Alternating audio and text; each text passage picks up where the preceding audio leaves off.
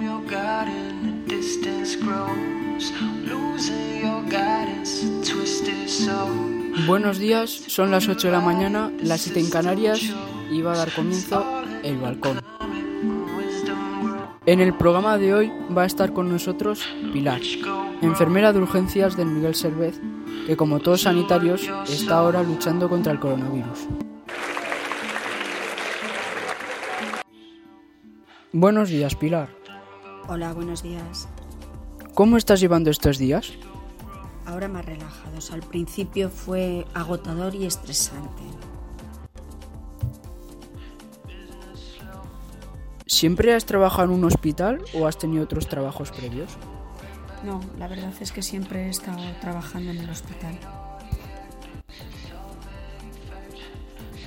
¿Tienes tiempo de estar en casa con tu familia? Pues la verdad es que no estoy en casa. Me he ido a alojar a un apartamento porque en casa tengo a mi madre que es persona de riesgo y entonces prefiero no ir a ella. Sabíamos ya que estabas alojada en un apartamento porque hemos estado hablando con tu hijo Felipe y te ha querido enviar este audio.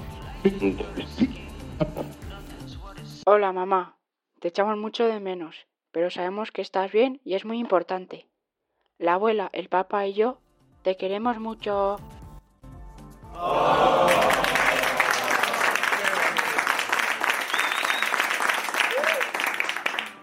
Se te nota muy emocionada.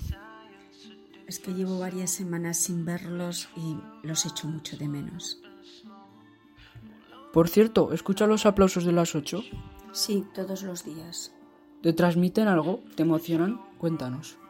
Me emocionan muchísimo, me dan mucha fuerza y, mu- y muchas ganas de continuar día a día.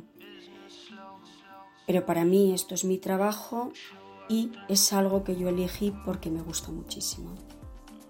Desde tu punto de vista, ya que lo puedes ver todos los días por la ventana o al ir a trabajar, ¿crees que la gente respeta las medidas de confinamiento? Bueno, mi opinión es que la mayoría la respetan, pero veo muchos jóvenes todos los días y pienso que esto creen que no va con ellos. ¿Crees que después de que consigamos una vacuna y podamos erradicar más o menos a este dichoso virus, todo lo ocurrido nos va a cambiar como sociedad? Creo que sí, pero es mi opinión, porque la distancia que estamos manteniendo con, con nuestros seres queridos, con nuestros amigos, con toda la gente, el no poder tocarnos, el, acariciarnos, pienso que nos va a llevar a valorar mucho más todas las cosas que tenemos. También tenemos los radioyentes y yo una duda. Siendo tú enfermera y estando en contacto todo- todos los días con el virus, ¿te han propuesto hacerte el test del COVID-19? Por ahora no nos lo han hecho, nos han dicho que quizá la semana que viene nos los van a realizar. La semana que viene, igual Aragón pasa a la fase 1. Esto significa que se pueden hacer reuniones de hasta 10 personas, entre otras cosas.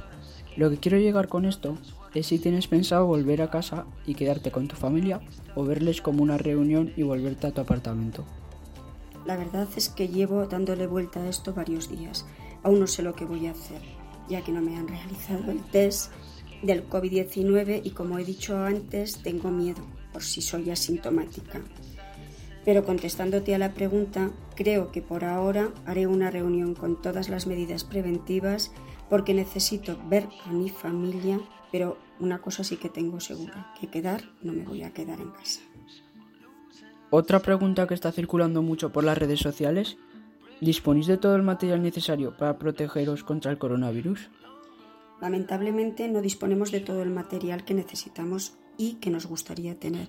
Antes de irme de casa, mi madre me cosió unas batas de bolsas de plástico y alguna mascarilla y las he estado usando también hasta ahora.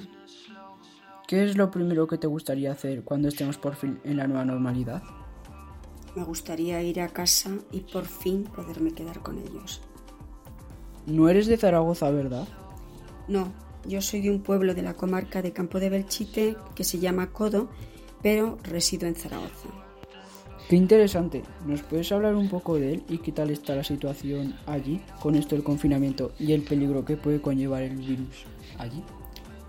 Es un pueblo bastante pequeño y ahora mismo la situación que hay allí está mucho mejor.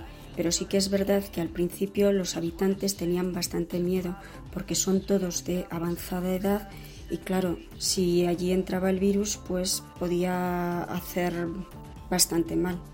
¿Tomaste medidas de confinamiento o algo parecido antes de que el gobierno lo hiciera obligatorio? Sí, porque justo el fin de semana que nos dijeron que nos íbamos a confinar, yo tenía previsto hacer una comida en el pueblo con mis hermanas para celebrar un cumpleaños, pero ya decidí no ir, quedarme en casa por si acaso, por si acaso. Bueno, para desconectar un poco de todo lo que estamos viviendo estos días, me gustaría proponerte un juego. Este juego consiste en intentar pronunciar bien tres trabalenguas. ¿Te ves capaz? Lo voy a intentar. Una cosa te voy a adelantar. No tienes nada que perder, pero mucho que ganar. Por lo menos que pagues un buen rato ahora aquí. Vamos a empezar con el más típico de todos, y el más fácil a mi parecer. Yo te lo voy a decir y tú me lo vas a tener que repetir. Pablito clavó un clavito, ¿qué clavito clavó Pablito? Pablito clavó un clavito, ¿qué clavito clavó Pablito?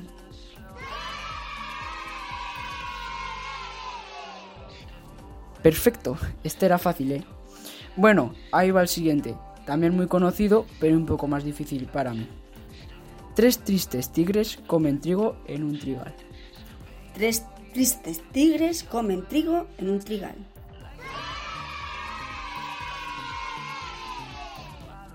Bien, bien, confiaba mucho en ti. Y solo te queda uno. Allá vamos. Este es muy difícil, ¿eh? Así que prepárate. Repite. La pícara pájara pica en la típica jícara, en la típica jícara pica la pájara pícara. La pícara pájara pica en la típica jícara, en la típica jícara pica la pájara pícara.